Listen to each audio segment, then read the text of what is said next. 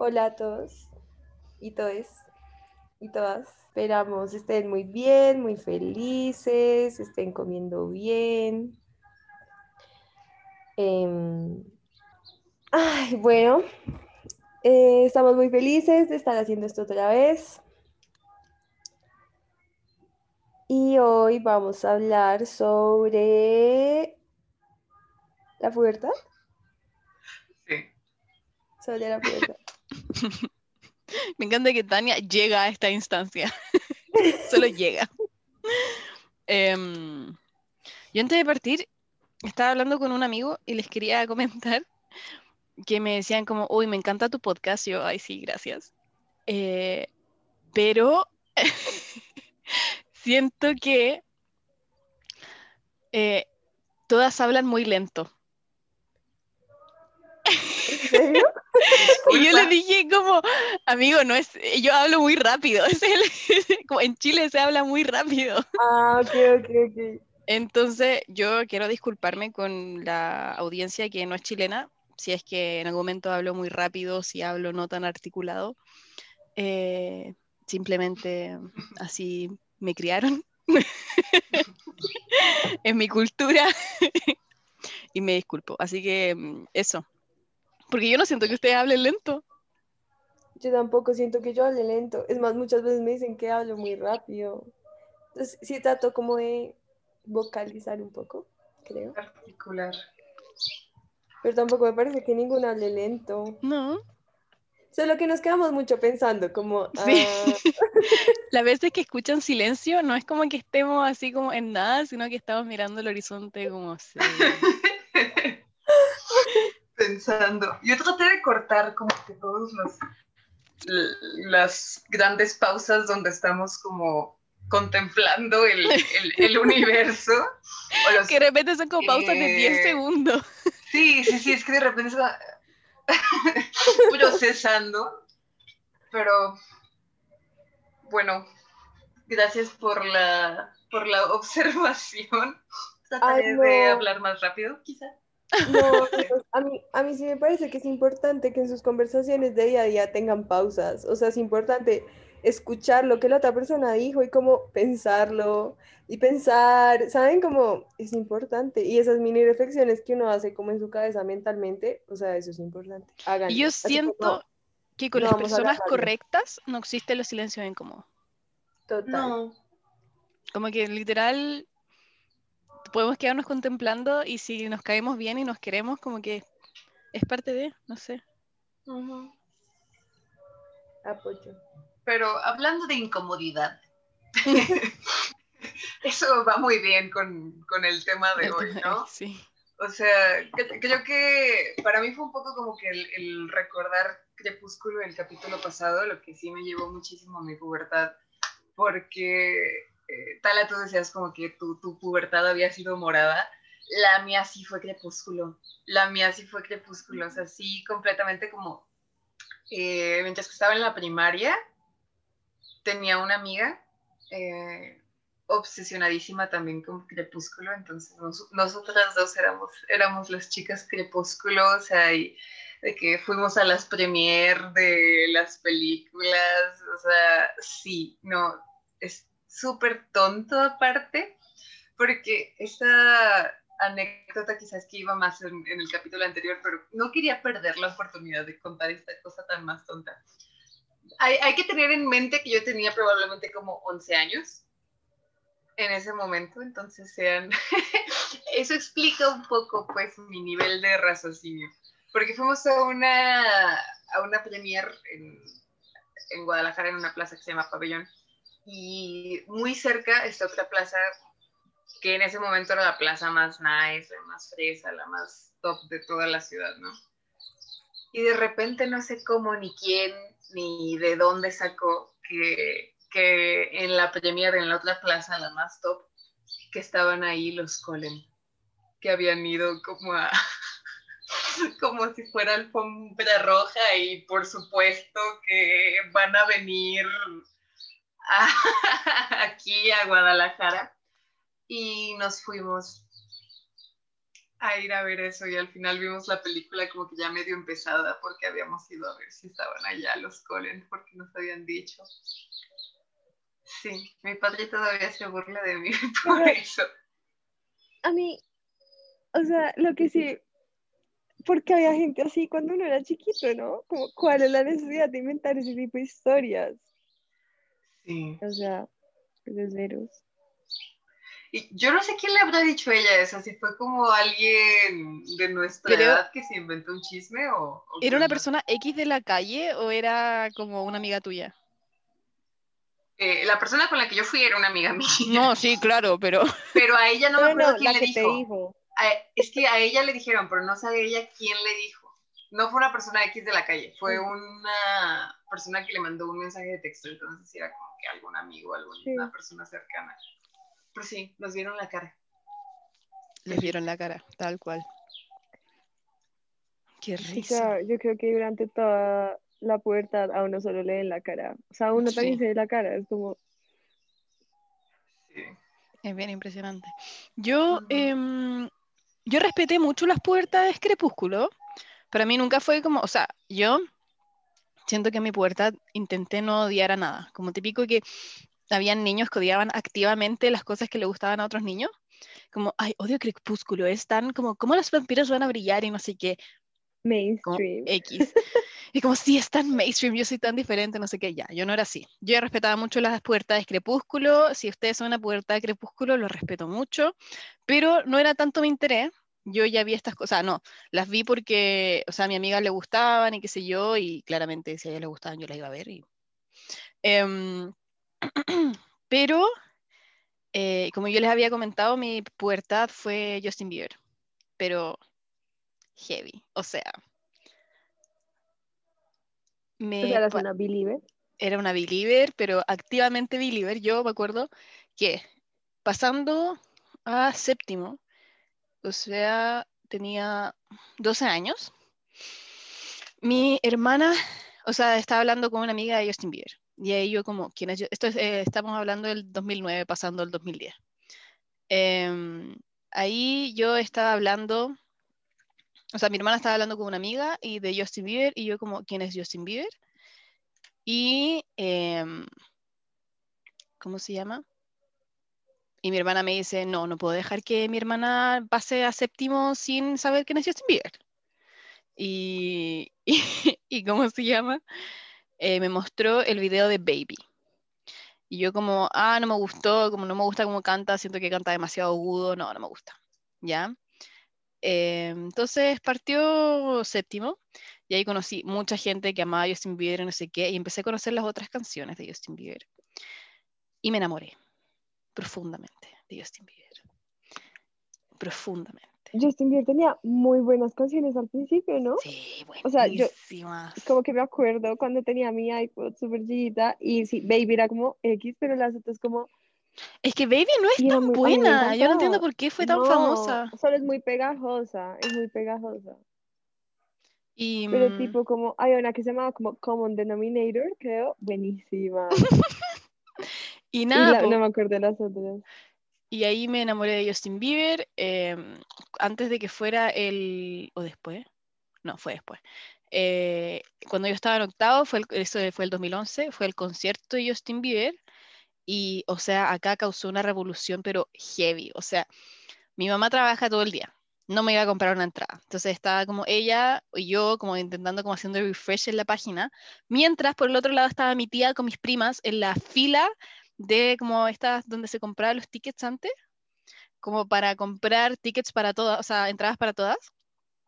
Y, mm, y había como que corrían rumores como, no, ya se acabaron, y todos como, no, y después como, no, si todavía quedan acá, y todos iban para allá, pero fue locura, locura, locura. O sea, yo creo que, yo estoy segura que mi prima con mi tía pasaron ocho, o sea, menos mal, mi, mi, mi tía como que no tenía ningún, ningún lugar donde estar en ese momento, pero pasaron literal como todo el día en la fila esperando las entradas.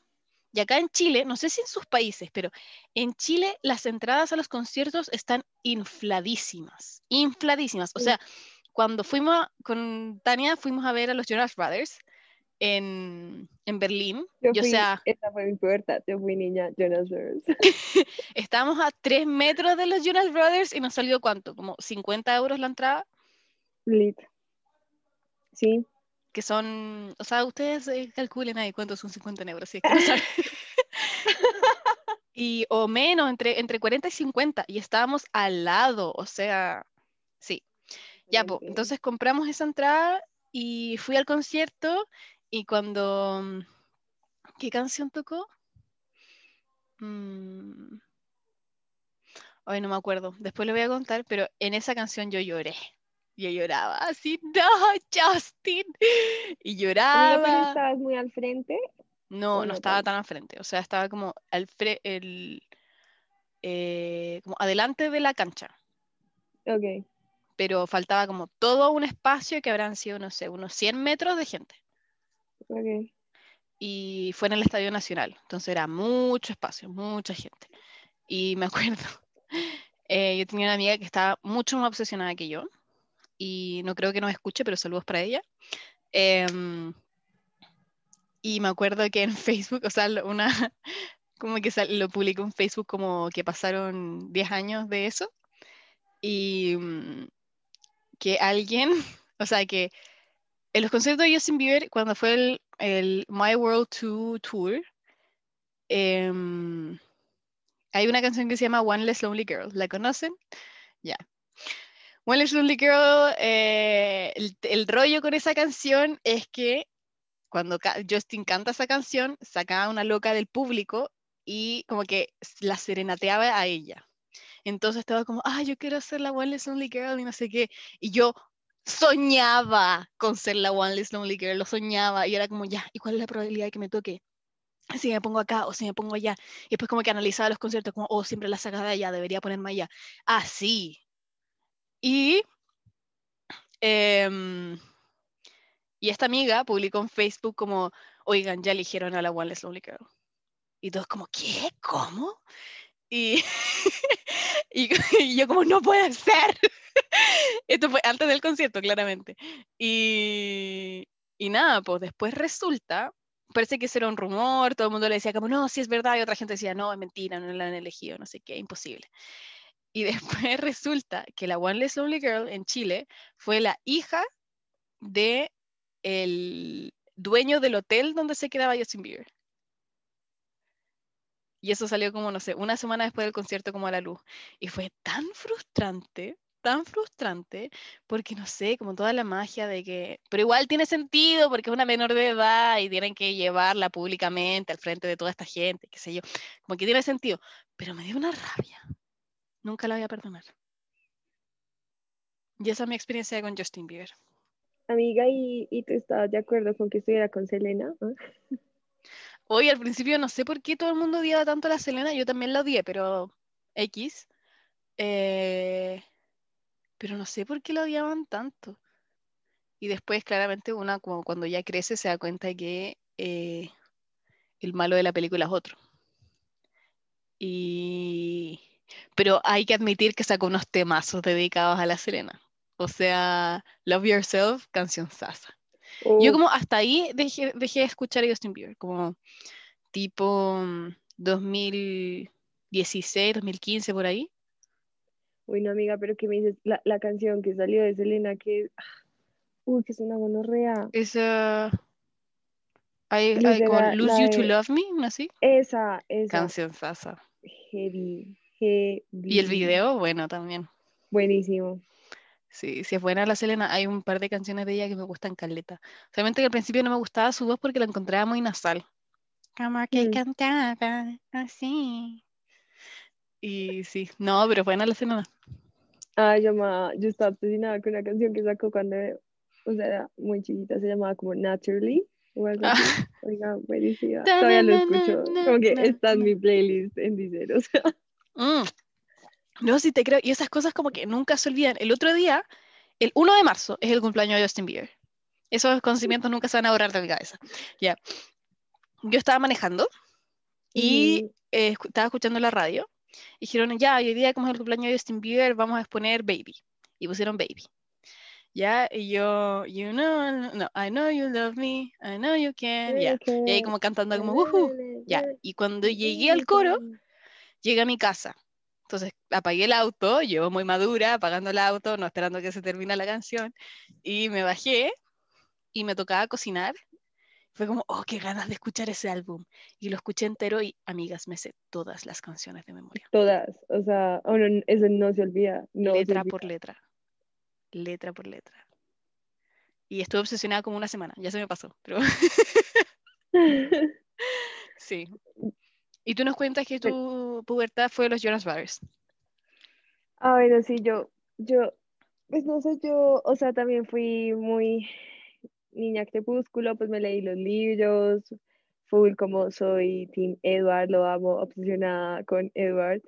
Aparte, yo me vi como The Vampire Diaries, como por esa época. O sea, obsesionada con vampiros, eh, Ian Somerhalder es el amor de mi vida. Y, pero no sé, como que aunque me gustaban mucho esas cosas, igual no era como niña, ¿saben? Como, no solo, no solo me enfocaba en eso, como que también me gustaba Justin Bieber, pero no era como tan, o sea, normal, como que nunca hubiera ido a un concierto del man ni nada. Eh, pero los Jonas Brothers, los Jonas, tipo, tuve todos los álbumes, me sabía todas las canciones, o sea, estaba obsesionada. Joe y yo nos vamos a casar un día, estoy segura. Lo amo, literal. El sueño mío se cumplió cuando Tala me acompañó al concierto de los Jonas Brothers. Porque cuando ellos vinieron a Colombia, yo ya, eso que no se las da de grande cuando es adolescente, mi mamá como, nena, vienen los Jonas Brothers, y mi mamá jamás es así, o sea, la dejas como si quieres ir un concierto, pues es tu problema, consíguete la boleta, lo que sea, pero como que ya cero que me apoyaba en esas cosas, tipo vino como Miley Cyrus y yo como Hannah Montana y mi mamá como, estúpida. Pero ya sabía que me encantaban los Jonas Brothers, entonces ya fue como, no, mira, nena, van a ir, ¿quieres ir? O sea, yo te doy la boleta, yo te acompaño, lo que sea. Y yo como, ay, mami, por favor, ya estoy muy grande, y tenía como 13 años. Y yo como... Y ya fue horrible, no fui porque fue horrible y no fui. Y me, oigan, me arrepentí toda la vida. Literal, yo decía, me faltan, o sea, me, falt me faltaban como tres conciertos por ir y era como Los Fabulosos Cadillac, eh, Residente y los Jonas Brothers. Y yo como, y nunca, o sea, nunca voy a estar feliz. Aparte que se separaron, yo nunca me voy a poder morir tranquila.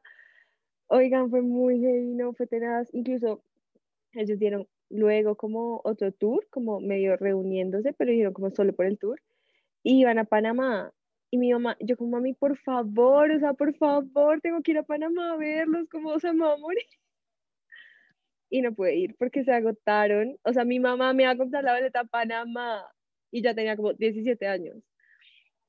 Y se agotaron todas las boletas y yo como, oigan, yo no me arrepiento de cosas de vida, normalmente como que no pasa, pero esto me pesó literal, por, o sea, como, no sé, de los 13, de los 12 a los 21 que tenía cuando fui, creo, todos esos años yo pensaba en eso todo el tiempo, como cómo no fui, y ya luego estaba en Alemania y fueron y fue literal el día más feliz de mi vida, más o menos. Y ya, Esa, eso, eso fue todo. Amiga, ahora busqué Jonas Brothers en, en Google para buscar como la discografía y salía preguntas relacionadas. ¿Quién de los Jonas Brothers murió? Y yo, ¿ya? Y pongo, Es que hubo un super chisme, ¿no? Que murió Kevin. ¿en serio? ¿Qué? Sí. Sí. ¿Y cuándo Es se un murió? chisme. Es un chisme. No, se- no se murió. No, sí, yo sé que no se murió, pero ¿cuándo se murió? O sea, lo vi el, como el año pasado. Ajá. No, mucho antes, mucho antes. Pero sí fue chismesazo. Ya, esto es del 2019 y decía, eh, o sea, esta es como la premisa, dice, un automóvil que se aproximaba rápidamente no lo vio y lo atropelló causándole la muerte. Recién este viernes, Jonas, de 29 años, y Turner, o sea, la Sophie Turner, la señora de Joe Jonas, informaron el, No, inci- la- el incidente La Al depart- esa. al departamento de policía de Nueva York. Y yo como, ¿qué? Como quién se murió, así como se murió, como Nick, no sé. Abro la cuestión. Atropellaron a su perro. Ay, Tristísimo. Tristísimo, tristísimo. Pero, Pero o pues, sea, lo hicieron ver como que... Más encima pusieron como, se murió como, como, uno de los Jonas se murió. Como, eso es, ese es el... Y como muy Jonas será, pero... Ese no es periodismo serio, ¿por qué nos hacen eso? Ay, heavy. no, y está bien tierno el perro que quieras que te diga. Es como de estos, como huskies, pero chiquititos. Sí, sí, era ahí, ¿no? Cosito, Ah. pobrecito. Si hubiera estado conmigo no se hubiera muerto, seguro.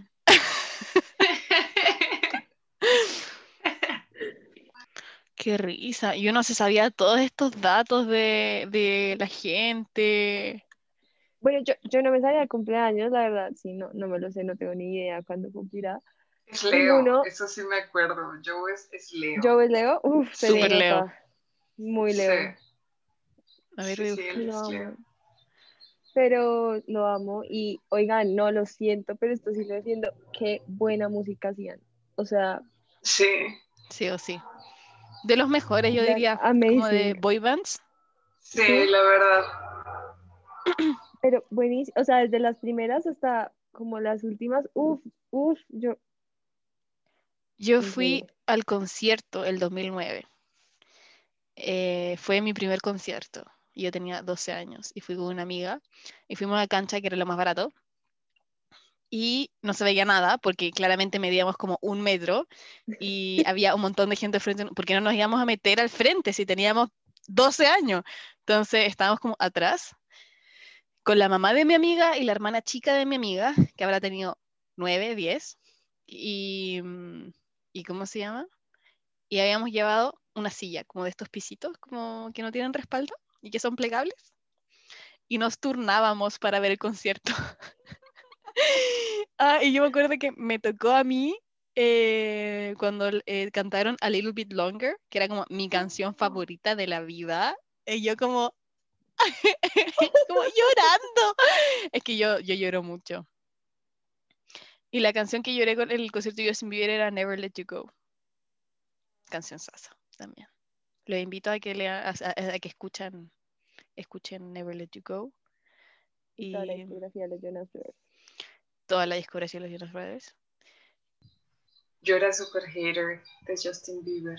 ¿En serio? ¿Eras de esas? Sí, yo era de esas. ¿Y por qué? Yo era de esas completamente. A- ahora que lo pienso como en, en retrospectiva, creo que quizás era como que esta onda de I'm not like other girls Mm. completo, o sea, porque sí, o sea, ahora como que no me apetece realmente escuchar a Justin Bieber, o sea, sigue siendo algo que no me, no me llama la atención. Bueno, pero es que ya, o sea, ahorita uno grande y después de todo lo que ha pasado, ¿no? Y ahora, no, pero, a, o sea, a mí me cae mal.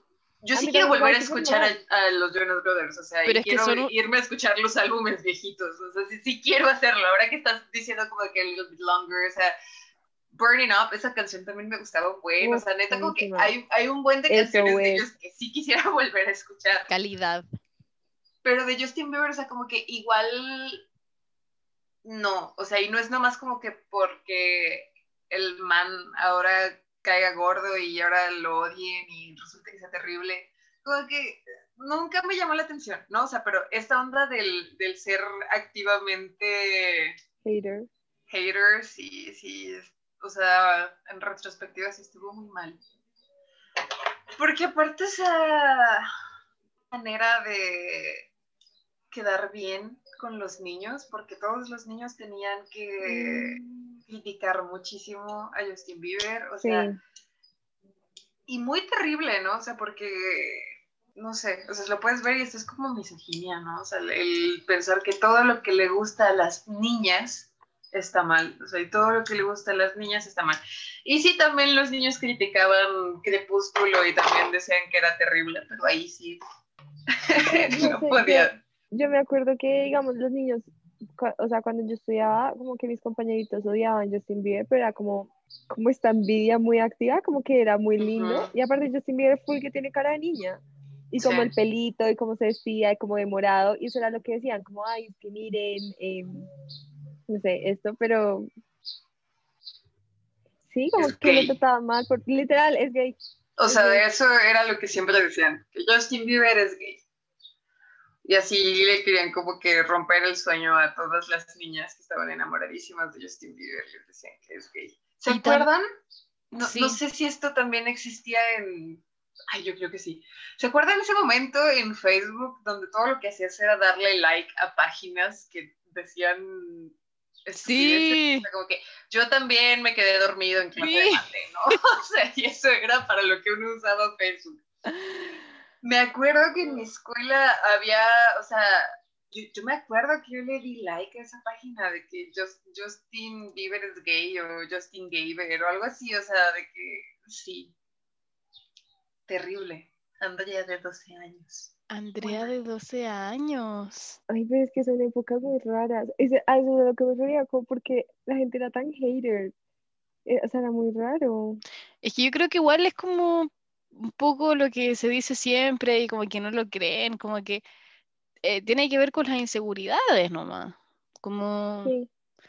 como... No, sí, aparte que, o sea, yo siento que uno nunca es más inseguro que como en la puerta de la adolescencia. Sí, po- Y más con encima, toda razón, o sea, y más encima hay como esto, ahora que yo soy, estoy formándome como profesora y estamos viendo el tema de el desarrollo adolescente. O sea, es muy heavy como las crisis por las que pasan los adolescentes como en este, o sea, sobre como con su identidad y que creen que todo el mundo los está mirando todo el tiempo, es como una paranoia colectiva bien rara, o sea, y yo como como no fui adolescente hace tanto, como que también me, me doy cuenta de que esas cosas son muy reales. Yo- mis compañeros ya tendrán sobre 30 años, entonces como, ah, qué risa que, que como nos haya pasado esto, como muy, muy lejano a, ellos y ellas, pero para mí es súper real, súper real, como, oh, yo me sentía así. O estaba leyendo en, en uno de, de, estos, de esos textos que me toca leer para la universidad, el, ¿cómo se llama? La etapa del enamoramiento, que al final los niños, y o sea, y yo me vi, o sea, yo estaba leyendo esto y era como Natalia definición, eh, que al final los niños y niñas, o sea, adolescentes, buscan no enamorarse, pero emparejarse con alguien porque no tienen identidad, o sea, se, están buscando esa identidad y se reflejan y necesitan reflejarse en otra persona. ¿Cachai? Entonces, por eso yo encuentro tan terrible cuando, no sé, eh, mi, mam- mi mamá siempre me, siempre, y yo le agradezco mucho a mi mamá, que siempre me ha dicho, no, pues lo lea todo lo que puedas y como sal con mucha gente y conócete y no sé qué. eh, y siempre me decía como, no, y cuando termines te vas a sentir que es el fin del mundo, pero no es así, no sé qué, y bla, bla. Ya, yo le agradezco a mi mamá que me haya dicho eso, pero también, o sea, la, lo despectivo que miramos las relaciones adolescentes cu- cuando terminan y que de verdad, o sea, los niños se quieren morir, literalmente morir, porque, o sea, están perdiendo una parte de su identidad, ¿cachai? Como que esa parte, esa, esa, esa como buscan su identidad como recíprocamente. Entonces, eh, encuentro muy heavy que, que estemos mirando como tan, como minimizando tanto eso. Es, es- es bien, es bien, y por eso también decían que las relaciones adolescentes como que se habla mucho más que una relación adulta. ¿Cachai? Como que pasa la mayor parte del tiempo como conversando y están todo el día como, no sé, en el teléfono o hablando por teléfono o eh, hablando por, en ese entonces, Messenger. Y, ¿cachai? Como que tiene, tiene mucho que ver con eso, con el, con el in- in- intentar descifrar quién soy e intentar ser parte de algo. Eso también es una... Por eso yo también creo que todo este tema como de me gusta Justin Bieber, soy believer, ¿cachai? Como identificarme como believer aporta esto. O eh, odio a Justin Bieber, siento que es gay y que es lo peor y no sé qué. O sea, además de homofóbica, como soy, soy, miembro, soy miembro de las personas que odian a Justin Bieber, ¿cachai? Entonces, em, sí, son, no sé, yo no entiendo por qué no nos explican estas cosas cuando somos adolescentes. Amigas, que a mí me parece que, a mí me parece que es, o sea, el tema de la adolescencia es muy heavy, en serio, porque, man, al final es una de las partes más, o sea, creo que es un momento como tan, o sea, tan importante en la vida, es como donde tú te empiezas a definir, o sea, dejas de ser un niño para pasar a ser esto que ya no es un niño, pero tampoco es un adulto. Y, y es que eso es lo que yo no entiendo, porque al igual que lo que les decía al principio, como porque nadie nos enseña cómo se debe comer, nadie nos enseña cómo qué es lo que pasa en la adolescencia. Y, y, nadie te toma en serio, que eso es lo que peor me parece. Cuando uno es adolescente, literalmente nadie te toma en serio. Como ni uno, o sea, y uno, y uno trata de tomarse más en serio por eso, porque es como, marica, nadie me toma en serio y por eso todo es como tan dramático cada vez que pasa, porque uno se toma entonces muy en serio uno mismo y al final es que es el momento donde te empiezas a crear tu identidad y sí, o sea, como tú dices, es lo que pasa, que uno empieza a tratar de identificarse como con todo y por eso también se vuelve como tan fuerte, como tan obsesivo un poco. Pero, pero es que es muy importante porque es donde empiezas a decir como yo soy esto y no soy esto. O sea, más, más allá de identificarte con algo es no, o sea, decir que no eres. Mm. Y uno como que en la adolescencia está en esa búsqueda constante porque tú no te quedas en una cosa, como que vas buscando y buscando y el resultado al final es como todo lo contrario y uno pues ya al final como que, no sé, sale de la adolescencia y eso creo yo porque también los 20 al principio son, pero eh, no, pero, y, como que empiezas a definirte ya, o sea, te das cuenta, como que no, se puede decir que madura un poco, como que creces, pero igual, no sé, o sea, es una etapa que la gente no toma lo suficientemente en serio y es la etapa donde te piden que definas todo, como quién eres, qué vas a estudiar, qué vas a hacer con tu vida. Eh, o sea, y yo pienso como yo no pienso que los, o sea, en absoluto pienso que los adolescentes sean tontos o algo por el estilo. Eh, siento que quizás son menos inexpertos como en, en todo, pero eh, no es que sean como cajas vacías y que tienes que llenar de aprendizajes y de lecciones y de instrucciones, pero, mm, o sea, yo, acá en, en Chile, cuando tú entras a primero medio, o sea, cuando eh, tienes 14 y vas a cumplir 15, eh, o sea, 14, 15 años, ahí tus notas del colegio empiezan a contar para la universidad, ¿ya? Entonces, yo a los 14 años, o sea, quería pasarlo bien, quería estar con mis amigos, como que todavía no tenía muy claro que quería estudiar, no sé qué. Entonces, mis papás me decían, ya tienes que tener buenas notas porque así vas a poder elegir y no sé qué. Eh, pero ¿cómo no sé, siento que yo a los 14 años no me imaginaba cómo iba a ser mi vida a los 18, o sea, yo no me, yo no me proyectaba cuatro años en adelante. Entonces, claramente, el primer año yo me lo farría, el segundo como que se empezó a poner más en serio, el, tercero más en serio y el cuarto más en serio, y ahí ya salí del colegio. Pero, o sea, somos, somos todavía niños y estamos en proceso como de identificación y estamos en proceso de, de, de, de desarrollo. Y, o sea, la adolescencia en, en como psicología termina a los 25 años. ¿Cachai? Entonces somos adolescentes, chiquillas. Em, Yo lo sabía, te idea, lo sabía. y en ese proceso, o sea, es muy normal que hasta hasta los 25 años, y también he hablado con mi psicóloga de esto, es muy normal que existan crisis existenciales de a dónde voy y qué quiero hacer y ya no me gusta lo que estoy haciendo y quiero cambiar esto, como que es muy normal, ¿cachai? Porque es un proceso como quizá un poco más tolerable que el de la adolescencia, que era todo muy dramático y qué sé yo, pero sigue pasando y va a seguir pasando hasta, y no, no va a ser como 25 años y se me pasó todo esto, es como que va, va, va a cambiar y qué sé yo. Pero también es que la pubertad es muy diferente, ¿no? O sea, yo, sí creo que la pubertad y la adolescencia son dos cosas distintas. Y son cosas, ajá, o sea, son, dos cosas distintas y sí se sienten muy diferentes. O sea, como esto que decía Tania, como que ya el, el proceso de definir tu personalidad, yo lo sentí mucho más en la adolescencia que en la pubertad. Sí, absolutamente. O sea, porque para mí la pubertad sí eran, eh, eran crisis y eran... yo no sé cuál es la diferencia entre pubertad y adolescencia. La pubertad es cuando, o sea, todos tus procesos biológicos empiezan a cambiar. O sea, tu cuerpo cuando te pasa de niño a como mujer al final. Como te llega la regla, te empiezan a salir las pechugas, es, tu cadera se ensanchan, como todas esas cosas. Ok, Según ok, esto es más o menos en mujeres de 10 a 14 años Ujú. y en hombres de 12 a 16. Ujú. O sea, O sea, como que la es- es- pubertad es donde, o sea, es la puerta que empieza la adolescencia, ¿sí? Es que la adolescencia Ajá. es como más como algo de la mente. Todo el proceso es largo. Ah, y ok, sí. Sí. ¿Y mm, qué decías, Y en la pubertad, o sea, todas tus hormonas están como que por todos lados. Es, es un momento aparte, o sea, todos esos cambios biológicos crean momentos sociales muy interesantes, ¿no? O sea, como onda, hay personas que se desarrollan en diferentes momentos y eso causa cosas diferentes, ¿no? O sea, yo, yo toda la vida he sido muy alta y aparte yo me empecé a desarrollar muy tempranamente.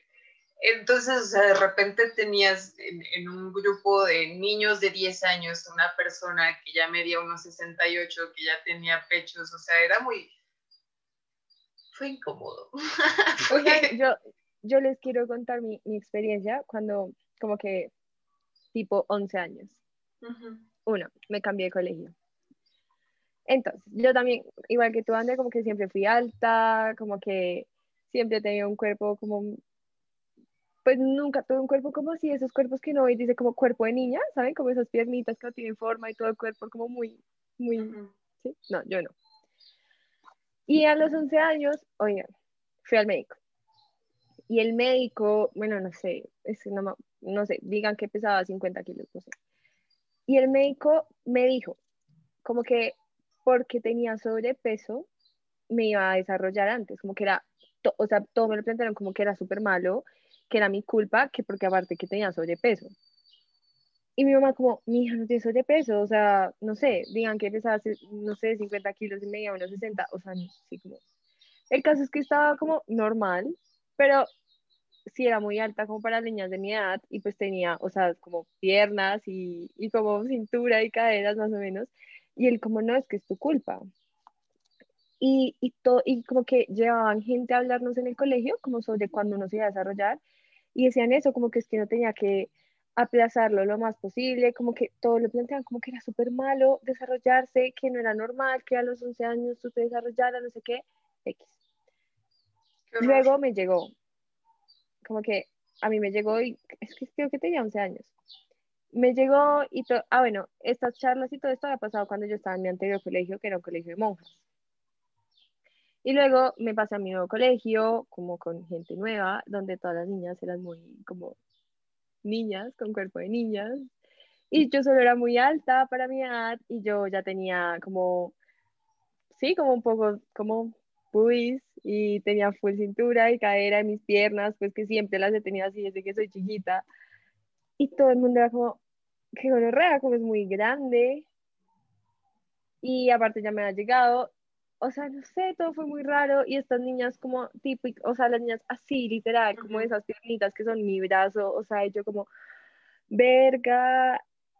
Y me acuerdo mucho que mientras las empezaba a conocer y como eso que son como, ay, ven a mi casa, bla, lo que sea, eh, yo como que no me sentía cómoda diciendo como que a mí me llegaba o digamos cuando me llegaba, tipo, y me tenía que cambiar como la toalla o el tampón o lo que fuera, yo me sentía súper incómoda hacerlo en una casa o cuando me invitaban como a dormir, yo era como médica y no, como que no, no me sentía que estaba bien contarles porque es que sentía que todo estaba mal, era terrible, hasta que un día como que una amiga me dijo como, como que me lo contó, pero como que sentía lo mismo que yo, como que no era algo que se contaba, como que estaba bien. Y luego ella me dijo, yo como marica, yo también, pero igual no le conté a nadie más, como que solo las dos sabíamos eso de la otra, y ya fue como hasta, no sé, sexto, séptimo, que como que ya todas, como que, pues normal, pero fue tenaz, o sea, al principio para mí fue tenaz el tema porque yo sentía que, aparte que este doctor me hizo sentir que todo fue porque estaba gorda, o sea, aparte de Ujú. todo, y yo llego a ver estas niñas como supremamente, aparte eran rolas, o sea, no es por ser Rolas de Bogotá, para quien no sabe. ajá. No estoy estigmatizando eh, a las rolas, pero pues suelen ser un poco más delgadas que las mujeres de otros lados de Colombia. Eh, entonces, oigan, fue tenaz para mí, fue muy terrible, muy terrible todo. Y aparte como el tema de los niños. Sí. Es que es, es, es, muy difícil eso. O sea, y ahora que me acuerdo, y como que esto que decíamos de, el identificarte y el tener un, grupo o quizás una persona como que con la que te juntas y con la que juntas identidades. O sea, porque, onda, yo, estoy pensando y tuve como en la en los últimos dos años de primaria, quinto y sexto, esta amiga que les digo que también le gustaba Crepúsculo y ella era Team Edward y yo era Team Jacob y éramos como, o sea, uña y mugre, es que a ella también ya le había bajado. O sea, éramos las únicas a las que ya nos había bajado, éramos las únicas que ya... ¿Que ustedes supieran o como...? Como que sí, o sea, todas las demás eran niñas así... Ya. Niñas, pues. Y nosotras nos veíamos diferentes, ¿no? O sea, ella también era más alta. Yo, yo, yo sí era gordita de niña, quizás eso también, ahora que lo mencionas, tiene que ver porque las hormonas y la grasa, quizás hay una relación. Pero sí, o sea, nosotras dos éramos las únicas que ya nos veíamos, no como mujeres, pues, pero que nos veíamos diferentes. o sea, que ya no son niñas. Exactamente. O sea, como niñas, sí. Ajá. O sea, que nos veíamos que ya no éramos niñas. Y entonces sí ay, es que qué horror, o sea, ahora que, y los niños, o sea, esto, yo, antes de los 12 años, o sea, antes de acabar la primaria, yo me acuerdo que compañeros de mi salón estaban, o sea, yo me enteré de que estaban hablando, o sea, de cosas sexuales que querían hacer con a los 12 años. Y me acuerdo que yo, o sea, alguien me dijo y le di una cachetada a este man que dijo esas cosas y a mí me mandaron un reporte. Sí. Yo me acuerdo, yo también apenas como que me pasó este colegio, me acuerdo mucho que un día un niño me pegó en la cola y yo como... Weón. Amiga. Como que, sí, y como que hablaban de eso, como que yo, pues sí, es como cuando empiezan, porque es que, sí, cuando empiezan como con eso, como que pues uno está como bueno, que no sé qué. Pero es que para mí lo peor, lo peor de todo era cuando empezaban a hablarme como niños grandes, como... Sí, te creo. Sí, como muy grandes, ya como de bachillerato, yo estaba en primaria. Y era súper raro, era, era súper terrible y a nosotros nos decían como, oigan, o sea, como, pues normal que tipo, o sea, el de tu grado de arriba, como que uno dice como, bueno, pero eran como los niños de décimo y nosotros nos graduamos en once, o sea, no sé, a mí, a mí más me pegó cuando escuché eso como que de mis compañeros, o sea, porque yo estuve en la misma escuela desde que tenía tres años, eran como que niños que yo conocía desde que tenía tres años. Porque, o sea, sí, ¿no? O sea, como que cuando te empiezas a desarrollar, me pasaba pues mucho en la calle, o sea, que ya de repente empiezas a vivir el acoso callejero, empiezas a salir mm. y te empiezan a gritar y es terrible, pero esa vez, o sea, que lo escuché como que de mis compañeros con los que habíamos crecido toda la vida, eso fue horrible. La eso sí fue. es que los niños. En, yo, mi, mi puerta fue muy distinta a la de ustedes. yo soy una persona chiquitita, mido un metro y medio. Em, y toda mi vida ha sido baja, o sea, siempre he sido como la más baja del curso, siempre he sido como la más baja de mis amigas, como que hasta como mm, que tenía como 10, 11 años era como que me, molestaba, pero después ya lo superé. Eh, pero por eso mismo, yo siempre fui muy niña, siempre tuve como cuerpo de niña, siempre tuve como como actitudes de niña, o sea, hasta el día de hoy yo me siento muy niña, me siento como muy, como que tengo eh, como que me dan risa cosas, no, no es que me dan risa como cosas de quinto básico, pero me dan risa como pienso estas cosas como no sé, y si, los, y que, si los pájaros piensan, ¿qué piensan? Como ese tipo de cosas, ¿cachai? Entonces, em, preguntas que no me llevan a nada. Y em, a mí me pasó que, o sea, yo tengo como referencia a mis hermanas grandes eh, y todas son como parecidas un poco como en su desarrollo. Entonces, eh, primero, todas son muy pechugonas, o sea, tienen como, son muy pechugonas. tienen como grandes, grandes, grandes pechos, que no sé cómo decirlo en español neutral. Em, y... ¿Ah? ¿Senos? Es que senos, tetas, siento que, senos. que suena como, como ginecológico. Sí, Eh, un poco. em, y em, mis hermanas son relativamente altas, o sea, mi hermana mide como unos 64 y otra mide unos 67 y como que ya, relativamente altas. Y, em, y nada, entonces yo, a mí eh, me salió mi botón mamario, qué íntimo esto, cuando tenía como 10 años.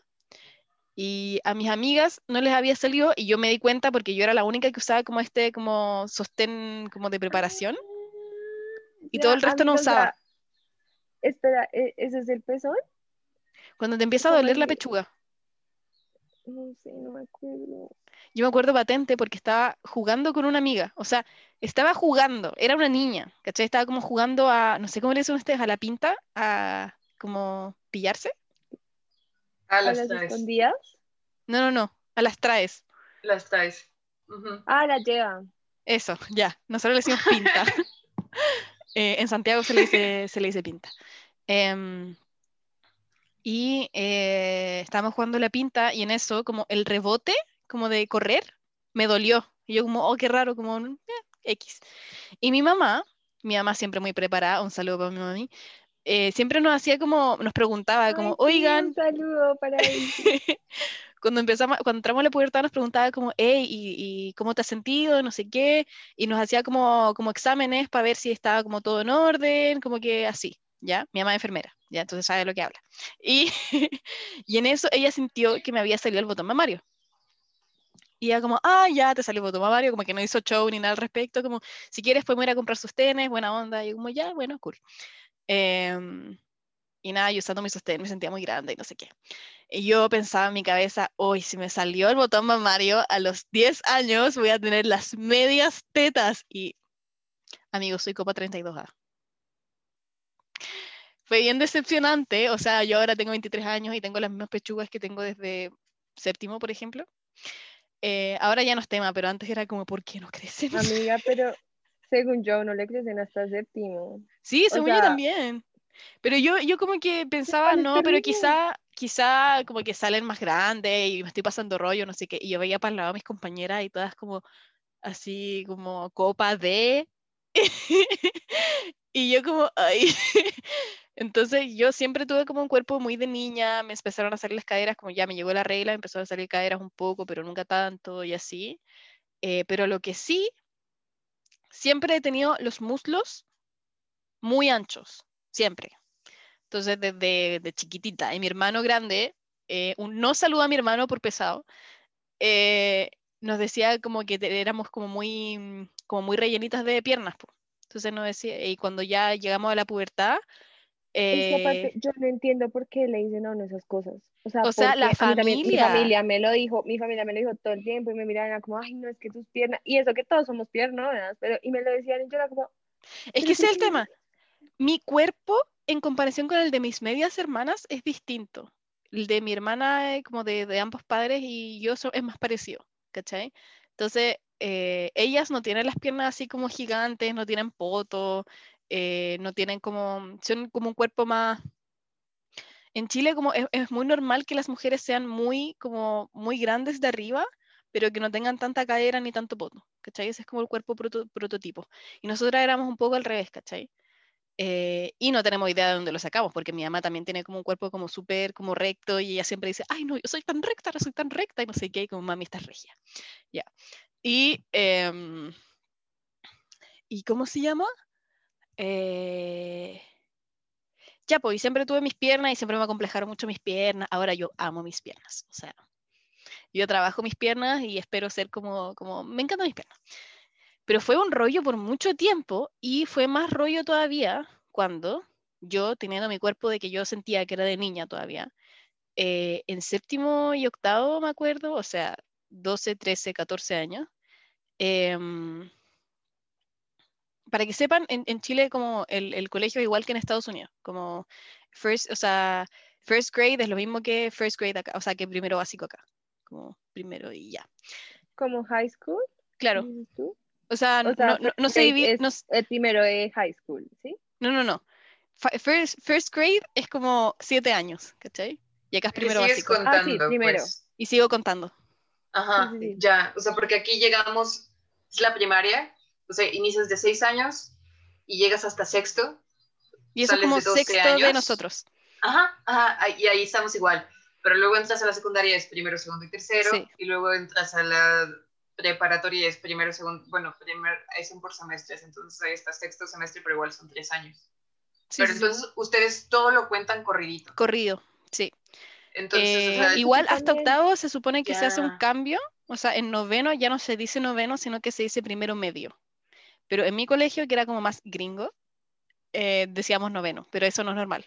Pero para, la- para que sea más fácil de entender, voy a decir noveno.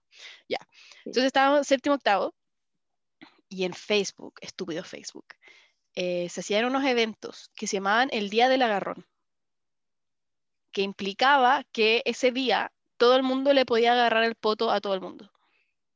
Potos traseros. Y ya, y nuestro uniforme escolar era con falda. Entonces, eh, o sea, yo tenía amigas que faltaban ese día.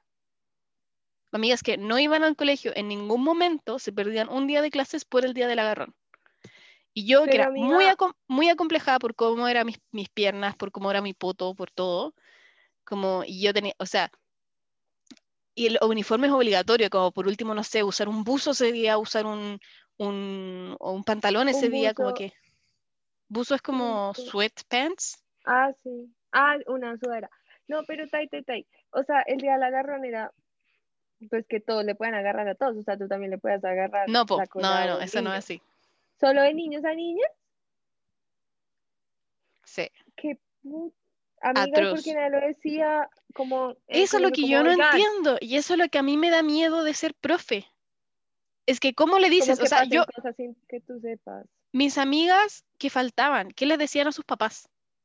Como, ay, eh, no quiero ir, me siento mal. O sea, si yo le decía eso a mi mamá, mi mamá me mandaba a la cresta. Yo iba al colegio sí o sí, aunque tuviera, o sea, no sé si tuviera fiebre, pero si decía, ay, mami, no quiero ir al colegio, no era posible. Entonces, em, ¿qué decía mi amiga? Y como había, habían algunas que como que querían participar un poco como por la aprobación, pero igual entendían, como que igual estaban incómodas. eh, habían algunas como que escapaban, que no querían como acercarse. eh, habían, yo como que siempre fui como muy amiga de mis amigos, entonces como que a mí no me afectó tanto esto, porque a mí no me veían como una niña, ¿cachai? Me veían como, eh, no como un amigo, pero me veían como, como su hermana menor, como chiquitita, como tierna, como X, ¿cachai? Entonces como que yo no participaba tanto en esas cosas. Y yo no veía como el problema con todo esto, ¿cachai? Y fue, y ahora lo pienso y es bien heavy. Y, y eso, y como siendo profe, como, yo no sé si algún profe habrá sabido, como si hubiesen sabido qué hubiesen hecho. Em, y si me pasa algo como yo siendo profe, como de este, de este, de este tipo, como qué hacer, cómo proceder, decirles como cabros, no está bien que le agarren el poto a sus compañeras, por favor, contrólense. Amiga, pero es que lo que no puedo creer es que fuera solo como de niños a niñas. Sí, po, sí, yo po. sí O lo puedo sea, no lo creer sin problema. Yo no, o sea, no me cae. Aparte de los niños, es que no.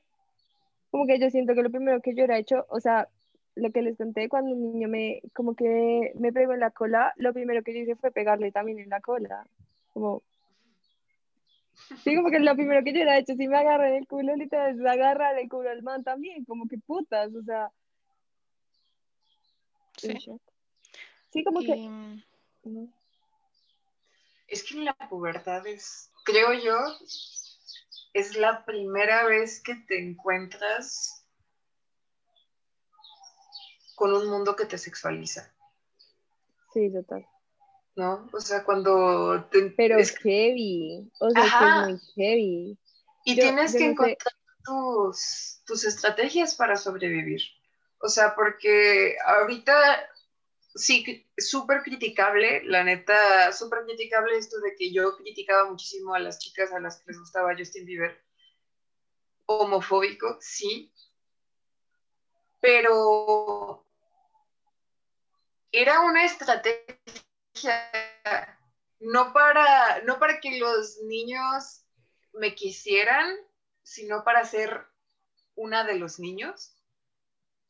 O sea, como después de esta, del, saber, porque aparte, o sea, cuando, cuando a mí me dijeron esto de que estaban diciendo que querían eh, hacerme cosas sexuales, yo le di la cacheta a este man, pero yo no le pude decir a la maestra, no sé cómo de, de, qué se trataba. No, a mí me mandaron la cachetada, a, mí me mandaron reporte porque le di una cachetada, no me acuerdo ni siquiera si me preguntaron por qué o si nada más me mandaron reporte o si yo no le dije. Pero tienes que encontrar como que tus maneras de, pues de protegerte, ¿no? O sea, como puedas. Obvio, como eso, sí, es que, pero es que igual es, es, muy duro porque aparte tú no, o sea, si bien normalmente no tienes como compañía en eso más que tus amigas, que algunas están pasando por lo mismo, otras no, pero aparte tienes como la televisión y todos estos medios culturales que son súper fuertes como en, los mensajes que mandan sobre como la pubertad y la adolescencia. Y eso es, eso es peor porque lo que tal la decía, como que de repente no sé, en la adolescencia se buscan parejas pues para la identidad, todo esto, pero es que no que en las películas como, pues solo es eso, como estar con un niño. Y como, que eso te salva. exacto, que eso te salva, o el tema la primera vez, y o como el tema de reconocimiento, como con las amigas, como porque entonces te caen niños, no sé, todo eso es muy heavy. Y literal, es que la primera vez que te, que te sexualizan y y lo peor de todo es, digamos, a mí lo que me pasó fue que fue la primera vez que sí me dieron como sexualmente, pero yo como con las herramientas y las cosas que tenía y que veía, pues yo lo tomé como algo bueno, como pues súper bien, o sea, como eso es lo que pasa normalmente y entonces le va a gustar a los niños y entonces, y aparte a mí, pues a mí me gustaba como yo me veía, así como, pues, y aparte los uniformes del colegio, ¿qué onda? O sea, yo tenía un uniforme que era, o sea, como que en esos momentos no me, no me lo pondría ni para ir a una fiesta, o sea, es como, mal, es demasiado, era como una falda súper apretada que te hacía la cintura, como, la falda tenía como una faja que, que, solo te hacía ver como la cintura, como, como que te apretaba todo el estómago para que te sacara más cintura, y una camisa, y pues yo pues siempre he tenido, o sea, como muchas boobies, entonces la camisa solo se veía como mucho, y la cintura y la falda, y igual la falda era full corta, no sé. digo mm. como, o sea, muy, no sé el tema de las faldas en los colegios. No, y también el tema como de, siguen siendo, por más de que estén como pasando por este periodo como de desarrollo y que empiezan como a, como este puente entre la niñez y la adultez, eh, como en mi, en mi, en mi colegio uno dejaba, de, en, en, cuarto básico, uno usaba como buzo, como ropa de ejercicio para ir al colegio. Porque obvio, porque tienes que jugar y qué sé yo, y, y, todo tiene que ver como con el, con el entorno y participar como con tus amigos y como que no había mesas, como que todo un rollo así. Y después pasas a quinto básico y eh, las mujeres tienen que usar falda. Entonces, como que ese es el, cambio. Y eso es en muchos colegios privados de, por lo menos, la región metropolitana de Chile. Em, y, em, o sea, ¿qué les hace pensar que cuando yo a mis 10 años en cuarto básico estoy, quiero jugar, no sé, con tierra y en quinto básico ya no quiero más jugar con tierra? Porque con la falda yo ya no puedo moverme tan libremente como me movía, me movía con el buzo, ¿cachai? o ya no puedo, no sé, me, me, me impiden eh, caerme porque ya no tengo nada que proteja mis rodillas, ¿cachai? O ya no puedo mm, eh, sentarme de cierta forma porque si no se me ve la ropa interior, ¿cachai? Uy, a mí eso me da tanta, yo, pero además los más, o sea, la mayoría de mis problemas era siempre porque me decían que me sentaba muy mal con falda, hasta ahorita en mi día me siento muy mal con falda. Y me da una rabia, como marica, igual todos sabemos que tengo cucos debajo de la falda, o sea, como que no es nada nuevo para la imaginación de nadie, y entonces no me hagan poner una puta falda para que me pueda sentar como se me da la gana, o sea, es que ¿por qué? No, horror. Y... Acá en México hace poco pasaron, no sé si es una legislación o qué onda, pero en la capital ahora es que es tan estúpido honestamente pensar que se necesitaba esta clase de acción, porque aquí todo el tiempo, o sea, todo el tiempo es que las niñas van con falda y los niños van con pantalón. O sea, en, en mi colegio, por ejemplo, no era una falda, era un, como un jumper, un overall, no sé, era falda, pero era como un vestido, pero tenías que usar también la camisa abajo. Ay, eso se llama acá jardinera. Jardinera. Acá es el jumper de toda la vida. Sí, es un jumper. Y bueno, total. En las escuelas públicas no, en las escuelas públicas todo el tiempo es de que las niñas con falda y los niños con pantalón igual tendrán un uniforme de deportes, que supongo que sí es un pants. Pero en la capital total pasaron esta donde ya las niñas pueden utilizar, o sea, dijeron pues que el uniforme no, ten- no depende del género. O sea, que las niñas pueden utilizar pantalones o los niños pueden utilizar faldas. Y no, hombre, o sea, fue todo un escándalo. Fue un escándalo que porque supuestamente estaban obligando a los niños a usar falda.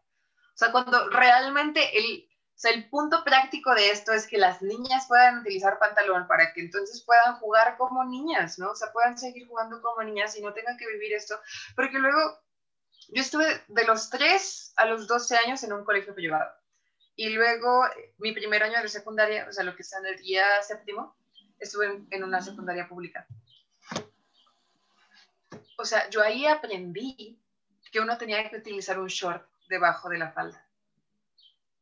O sea, porque literal había niños, o sea, porque siguen siendo niños, que usaban un espejo Ah, sí. para verle los calzones a las niñas debajo de la falda.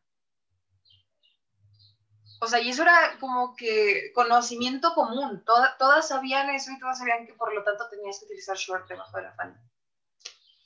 Terrible. Horrible. Y. mm, ¿Qué te iba a decir? Yo, eh, cuando ya estaba más grande, como que me intenté rebelar en contra del colegio. Porque en mi colegio había como uniforme de invierno y uniforme de verano. Y eh, el uniforme de invierno era usar un pantalón como específico, pero que era mucho más cómodo. O sea, yo hasta el día de hoy no uso faldas, no me gusta usar faldas, no me gusta cómo me veo con faldas. Entonces, em, que me obligaran a usar una falda era bien terrible. Entonces usaba el uni- uniforme de invierno, que era un pantalón en verano. Y una vez casi me retan, o sea, como casi me notan. Y yo en verdad tenía como una conducta impecable, entonces no lo hicieron.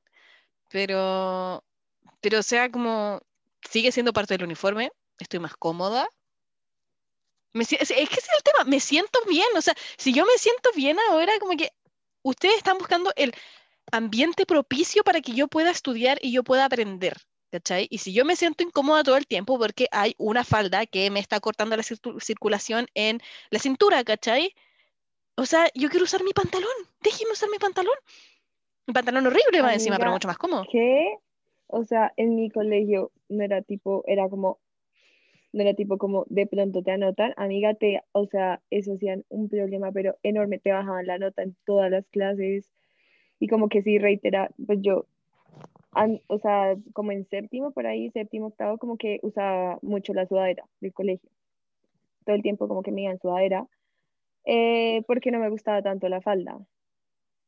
Y eh, en mi colegio había una nota que se llamaba actitudinal, que era como tu actitud, como tu disciplina, y la podías perder, y era súper grave que la perdieras, y entonces estaba esa nota en cada materia y aparte como final. Y te ponían como un montón de cosas, como matrícula condicional. Amiga, o sea, eso era tenaz, literal, o sea, no era como que de repente. Y, y era tenaz, era como, no es que hoy es día de, en mi colegio, a, a la falda le, le decían diario y a la sudadera pues como educación física, sudadera, yo qué sé. Y te decían eso y a veces te sacaban de clase, o sea, era, hey.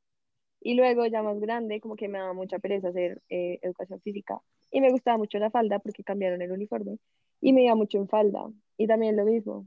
O sea, me regañaban un montón. Y no era como que, de pronto era como que literal, no te puedes ir. Y no sé, digamos, si te ibas dos veces en, en el uniforme que no era en la semana, ya al final te sacaban de clase y hacían que tus papás te recogieran. O sea, era como, como no, no se puede. O sea, no se puede. Mm. Y si era tenaz. Disciplina. Era una mierda. Es que Pues acá es que en los colegios también es... Dale. Perdón, no, dale. Es que la justificación detrás del uniforme es como unificar, ¿cachai? Que no se noten las diferencias entre los estudiantes, pero que al final por lo menos en Chile, al tener una sociedad tan segregada, tan como de ricos y pobres, como que esa separación se va a hacer igual, ¿cachai? Por más que tenga como convenios sociales el colegio particular pagado, em, sigue siendo como gente que vive relativamente como cerca del colegio va a ese colegio, ¿cachai? Amiga, Bo. ¿cómo así? O sea, en, en Chile todos los colegios tienen el mismo uniforme o No, cada no, no, no, no. tiene un uniforme. No, Sí, cada, colegio tiene un un uniforme. Ah, ok, ok. ok. Pero es que también son carísimos los uniformes, carísimos. Y, y, ¿y cómo se llama? Y o sea, y para que un niño me pierda la parca, como francamente, y no sé, y que los calcetines tienen que, o sea, ¿quién me va a estar, va a estar mirando los calcetines? ¿Cachai? Yo entiendo, por total. ejemplo, el tema de, de, em, de ¿cómo se llama? Eh, no usar eh, la... No, en verdad no sé. Como que no sé en qué afecta como al aprendizaje y todas esas cosas. Y ahora que, como en ese momento no me hacía tanto sentido y ahora como que estoy intentando como defenderlo, pero no tiene, no tiene defensa. Es que no se trata ahí tanto de educar, o, o sí, o sea, y- e incluso esto de, de unificar, yo diría que más bien es disciplinar. Es O sea, de, de eso se trata, de disciplinar el cuerpo, o sea, desde los niños. Y nosotros también teníamos conducta, también teníamos como una nota que era de conducta, y también era así, o sea, y eran cosas que honestamente lo piensas y como que no hacía, no hacía sentido. O sea, nosotros no teníamos un uniforme de, de invierno y uno de verano, ¿no? Era el, el mismo todo el año, pero teníamos uno de, o sea, el, el que era el jumper que les digo, era el de gala y teníamos el de, el de deportes que era un pants y, y pues ya, ¿no? Pero lo que muchas personas hacían era que en invierno se iban en pants, porque pues hacía frío, Sí, po. se iban en pants, no podías, te, te lo escribían, o sea, te, te iba mal, ¿no? O sea, te regañaban por llevar eso, o sea, eso no, no podías hacerlo. Luego que si con tu uniforme de gala querías utilizar eh, pantimedias como más gruesas en lugar de nada más utilizar los calcetines, tampoco. No, no podías utilizar suéteres que no fueran de la escuela, no podías, por ejemplo, también muchas chicas lo que hacían era usar botas, tampoco podías usar botas, tenías que ir con los zapatos de siempre, o sea, como que onda, el frío les era más importante que siguieras la norma a que te, sin- a que te protegieras del frío. No, o y eso es muy absurdo como para, o sea, mi mamá, todas las veces que peleó con mi colegio, porque como, ¿de dónde iba a sacar una parca de ese color específico? Para que cua- Ujú. me durara un año, porque después se tenía que comprar otra porque yo crecía, ¿cachai? ujú. Estoy hablando de cuando todavía crecía, que fue como antes de sexto básico, pero... em, pero sí, pues entonces mi- eh, mm, me tenía que comprar la ropa como tres tallas más grandes para que me durara todo el colegio. Y no, no tenía ningún Sí. sentido. Mi mamá odiaba, odiaba, odiaba el uniforme. Lo odiaba. Lo odiaba. Sí. Mi papá odiaba el colegio por todo, o sea, de verdad era cabrón. Todos los años nos pedían que, como de materiales, teníamos que llevar mil hojas blancas. Ah, sí, acá también. pero mil hojas blancas, o sea, Uno pensaría que con lo que paga el colegio deberían comprar sus pinches hojas, pero no, tampoco. pero, o sea, como que no, no, no, no, no, mi papá piensa que ella, la directora, vendía las hojas. Seguro. Pero por cada asignatura. No, o sea, ca- cada estudiante tenía que llevar mil hojas al principio, pero era, o sea, como que los libros, eh, los libros de las materias obligatorias te los daba la Secretaría de Educación Pública. Los libros de materias como inglés, por ejemplo, eh, tú los comprabas, o sea, todos los libros los comprabas. O sea, esas, esas hojas como que no se explicaba bien para qué era. Luego cuando mandaban circulares a la... ¿A ustedes les llegaron a engrapar circulares? ¿A ustedes les llegaban qué? a engrapar Como Nos circulares. mandaban el papelito nomás. O sea, como tome. A mí- no, a nosotros nos los llegaban a engrapar en el uniforme. ¡En el uniforme! Sí. sí, o sea, como que para que, no sé, desconfiaban que si te daban el papelito, a lo mejor no se lo ibas, se lo dabas a, a- a tus, a tus papás, te lo engrapaban. ¿Qué onda? Y ahí Bueno, yo tengo que aceptar que cuando ya crecí más y me mandaban circulares como pidiéndome plata, como, no sé, 70 mil pesos para cualquier chimbada. Entonces donde mis papás como, hola papi, eh, mandaron a circular y hay que llevar 150 mil pesos para cualquier cosa y me cae la plata. no, el resto Ay, no. Dios mío. No, em, ay, qué divertido. O sea, yo no lo pasaba tan bien en el colegio porque había muchas cosas que no me interesaban. Eh, y después me di cuenta que bueno, al final la vida se compone de cosas que te gustan y, y las que no, pues tienes que como, como que las ignoras un poco, pero las haces igual, cara. pero no son tu vida. Em, y, ¿cómo se llama? Eh, yo quería comentar algo como de, de que, que hablábamos antes, que a mí me llamó mucho la atención y yo siento que es un aprendizaje y yo creo que las personas que viven con adolescentes o eh, van a trabajar con adolescentes o X eh, deberían escuchar eh, el tema de las hormonas. Uf. Si bien, em- o sea, y esto es lo que leí, ya, esto es lo que aprendí para mi, mi- mis cosas. Em, o sea, claramente hay un cambio hormonal, como que empieza como todo el proceso hormonal y qué sé yo, y los caracteres sexuales primarios y secundarios y todo eso. Em, y después como que ya no es tan drástico porque si bien como que liberamos la misma cantidad de hormonas, ya nos eh, adecuamos a eso, como ya nos acostumbramos a la cantidad de hormonas con la que tenemos que lidiar. Pero el hecho de como culpar todos los cambios de humor y todo el drama y toda la pena y toda la alegría y todo, como todos los estados anímicos de los, de los, de los eh, niños y adolescentes em, por las hormonas es un poquito reduccionista y sobre todo es como dañino, es como decir, siento que es el equivalente a decir, oye, ¿por qué estás tan enojada? Es porque estás en tus días. ¿Cachai? Siento que ese, ese es el equivalente. Como, porque al final lo más importante, porque repito, si bien hay cambios hormonales, lo, más- lo más importante para el crecimiento y para el desarrollo es el entorno, ¿cachai?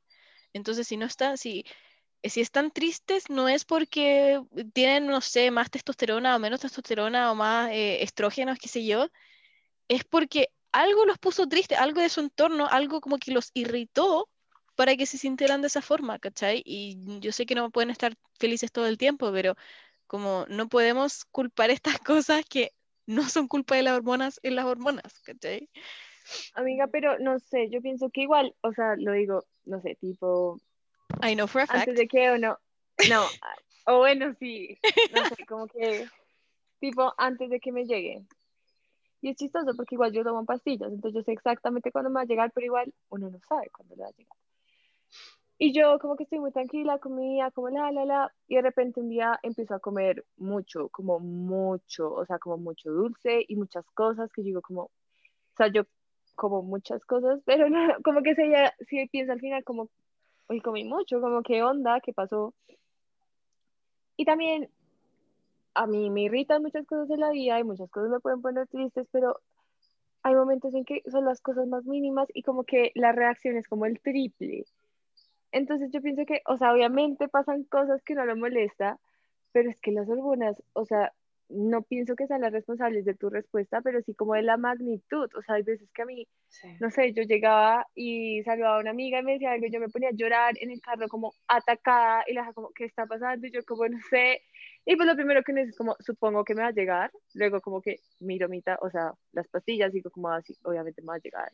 Sí, sí, yo creo Entonces, que no sé, igual es duro. lo que sea, digo de, de sobre esto, o sea, yo, yo entiendo y también me pasa, y yo creo que a la mayoría de las mujeres le pasa, pero lo que yo digo es que no porque sea, Ay, a los manes también, ¿ah? no, sí, pero no porque, no porque pasen estas cosas y no porque existan las hormonas y no porque em, eh, existen estos cambios de humor como y X, vamos a como minimizar todo lo que sienten los niños, niñas y adolescentes porque, ay, si le va a pasar si son cosas de la hormona, ya cuando tenga, Ah, en dos años claro, más se le va a pasar, ¿cachai? Ese, ese no es el tema, como, no es, ay, no, es que son las hormonas, no es, porque, porque yo cuando estoy con la regla o cuando ya me va a llegar la regla, claramente yo estoy como un poco más irritable y todo me molesta más y todo me... eh, pero al mismo tiempo, como, no es que yo de la nada, así como de la nada decidí enojarme contigo, ¿cachai? Ah, sí, no, no, no. Por eso, entonces, pasó algo para que te enojaras, claramente. entonces ese es el tema. Y también decir como no, es que ahora los niños como que se sienten más atraídos sexualmente hacia las niñas porque, eh, eh, porque las hormonas y no sé qué, como que también es la cultura, ¿cachai? La cultura es que empiezan a ver esta, eh, como el- el- el- los medios que ya se empiezan a relacionar y empiezan a ver porno y empiezan como todo ese tipo de cosas y ahí como empiezan a aprender estos patrones de cómo tratar a las mujeres, ¿cachai? Entonces como yo no, no, no, no hay que culpar a las hormonas cuando son necesarias para vivir, pero sino como mirar Y también el entorno. cosas a Claro, través de las hormonas. claro. ¿no? Pero sí, o sea, es- creo que de eso lo importante es ahí ya como personas adultas y personas que convivan pues con, con personas que estén en la pubertad. Es que sí, o sea, son válidos sus sentimientos. No, y son importantes, y y son, o muy sea, importantes, y son muy importantes, o sea, y puede que a una persona adulta le parezca lo más estúpido que, que terminó con su novio de dos meses, pero tú en ese momento, o sea, de verdad sientes que es lo más importante de ese mundo y del mundo y te estás muriendo y, y te duele y, es, es real ese sentimiento, pues. no sé, aunque, o sea, es real, no, sí, y es muy importante, pero oigan, igual, tratar con, con adolescentes es muy complicado, o sea, no es fácil, y yo No. lo pienso, tipo, cuando yo era adolescente yo era insoportable, o sea, como que tienes, sí, tienes este, como esta sensación de que todo te sabe a mierda todo el tiempo y todo el mundo es una mierda y solo estás como tú y tus amigos y pues si tienes novio, tu novio. Y como que no entiendo, no, no sé, también es terrible, o sea, ay, es que es una época muy terrible, la verdad. No sé, yo como que si pudieran resumir su adolescencia como en una, en una frase, Pubertad o yo adolescencia. la adolescencia, porque la pubertad como que siento que es un poco más parecida entre todas, porque como, eh, Sí, sí, eh, porque todavía seguimos como siendo niñas, pero como que nuestras hormonas como que nos están tirando para otro lado. Em, y, mm, y el crecimiento de la cultura y todo, ¿ya? Em, pero mm, yo si tuviera que definir mi adolescencia en una frase sería como, yo tenía muchas ganas de, per- de pertenecer a algo, tenía muchas ganas de tener un grupo, porque yo no, yo no tuve amigas hasta más grande, entonces como eso fue bien traumático para mí, como el sentirme excluida todo el tiempo, que no me hicieran bullying así como, ay, tú eres fea y gorda y tonta, sino que no me invitaban a los cumpleaños, no me invitaban a participar como los deportes, como todo ese tipo de cosas. Yo tenía unas ganas absurdas de pertenecer a algo, entonces yo creo que por eso también Justin Bieber era una manera de pertenecer al grupo de las Believers y después como, ay, a mí me gusta mucho el color rosado, como, ay, a mí también, ¿cachai? Eh, entonces, no sé, ¿qué podrían decir ustedes? yo creo que para mí, yo tengo una hermana mayor, seis años mayor, lo cual es pues siempre un, un, un, pues bastantes años. Así que para mí, mm, o sea, mi adolescencia era por completo mi hermana, como que yo la veía y yo decía como, yo quiero hacer todo eso, o sea, yo quiero, sí, hacer todo eso. Como esas ansias de entender, yo siempre he sido muy curiosa, entonces para mí más que todo era como esas ansias de entender, como de ubicarme, como de, entonces qué puedo hacer yo y qué no, porque entonces yo veía a mi hermana, no sé, yendo al centro comercial con la amiga, yo como, ah, yo también quiero, y era como, pues tú no puedes, o mi hermana viendo cualquier programa, o mi hermana haciendo lo que sea, y yo pues obviamente era mi hermana, entonces yo quería hacer todo lo que ella hacía, porque ella era grande y era súper cool y de todo.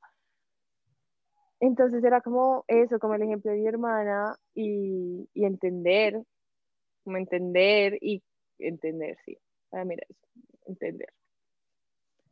Para mí fue descubrir. O sea, para mí fue como que calarle a todo y descubrirme también a mí. O sea, porque sí, creo que en la pubertad para mí esto de pertenecer era más importante. Pero ya en la, en la adolescencia, o sea, y como también eh, en la pubertad tuve cambios de escuela y luego entré a la preparatoria en otro lugar completamente diferente.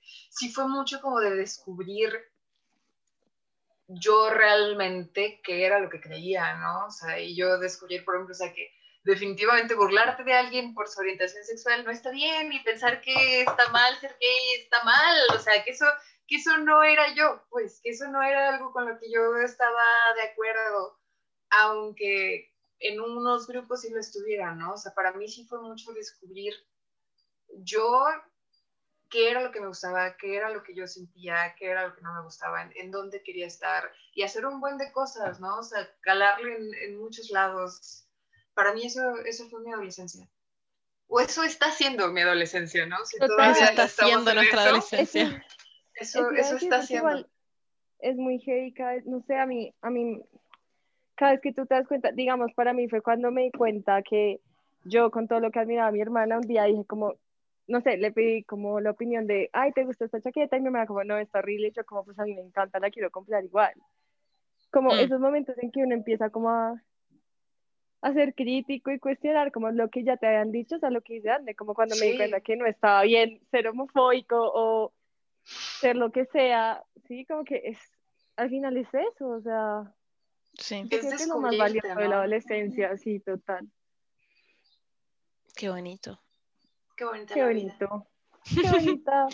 y eso pues, chiques y chicas y chicos. Em, espero que hayan disfrutado esto, que no haya sido que es, eh, vaya a ser un viaje, viaje nostálgico, ojalá positivo. Eh, si todavía están viviendo su adolescencia, o sea, tienen menos de 25 años, eh, esperamos que sea un momento provechoso de identificarse todavía y de, o por lo menos buscar lo que quieren. Disfrútenla. Y que, está bien sentir estas se crisis. perdido. Sí, claro. está bien sentir las crisis. Es súper sano y es como that's supposed to happen, así que sí, pero asegúrense de conseguir algo de ellas. está bien tener crisis, está bien inclusive sufrir porque a uno también le toca sufrir, pero pregúntense qué están ganando con esto, qué están aprendiendo y qué están aprendiendo de sí mismos incluso. Y aprovechen, si es que están en la adolescencia, a aprender nuevas cosas, porque después ya el cerebro se pone más tieso. Aprendan un nuevo idioma, aprendan un instrumento, aprendan, lean mucho, eh, interactúen con la naturaleza y con los animales. No sé. Coman bien. Coman bien, coman sano. Y si ya cumplieron los 25, empiezan a hacerse bien su rutina de skincare porque desde los 25 años la piel empieza a morir. Así que pónganse bloqueador. Usen el protector solar. Y eh, si se maquillan, desmaquíllense todas las noches. Muy importante. También. Y em, el cuello es lo primero que envejece. Eso dicen, ¿no? Yo que ya se estaba leyendo y leí eso y yo como, oigan, porque es que el cuello es tan importante en la vida. uno no se da cuenta, pero luego se da cuenta que sí. y eso, muchos besitos, muac muac. Besos en la cara, sean felices. Muac. Chao. Chao.